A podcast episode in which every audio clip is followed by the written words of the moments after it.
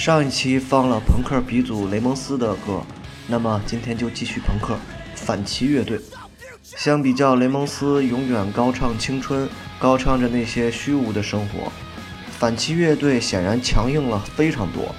所有的作品都围绕着反抗这一主题展开，每一张专辑都有一个明确的社会热点事件，比如九幺幺，比如呃美军在伊拉克等等。和同期的那些朋克乐队相比，显然这支乐队更加强硬，更加符合很多人对于朋克的认识。这支来自美国钢铁城市匹兹堡的乐队，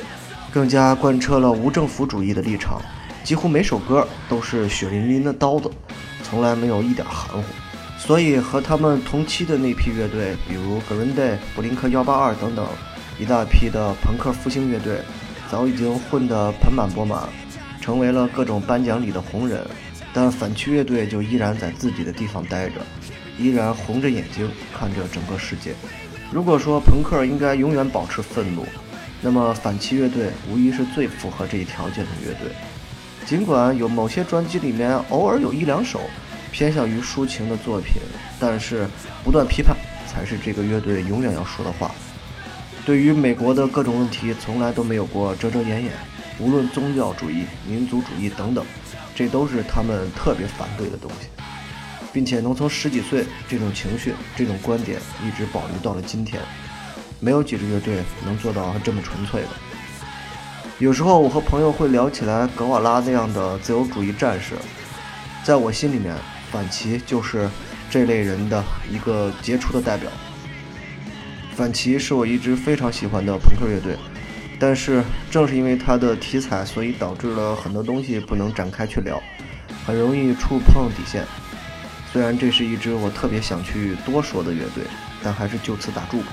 所有的内容都在音乐里，没那么多乱七八糟的江湖轶事，这就是这支乐队的伟大和牛逼之处。